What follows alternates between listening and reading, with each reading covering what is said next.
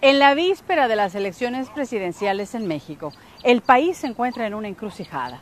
El 4 contra 1 que vimos en el primer debate entre los candidatos debería hacer pensar a Zavala, Mid, Anaya y Rodríguez que lo más probable es que el único camino que exista para evitar que un gobierno de izquierda llegue a los pinos es el de establecer alianzas. Probablemente la única forma de cambiar la balanza de la intención de votos es la unión del resto.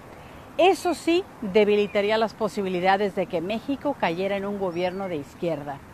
Pero falta ver si Margarita, Jaime, José Antonio les importa más México que sus ganas de ser presidente. Pero me queda claro que México está en riesgo de pasar a la línea de los gobiernos progresistas en América Latina, que en más de una ocasión han dado pruebas de que son un fracaso y de que el pueblo termina por rechazarlos. Soy Lucía Navarro.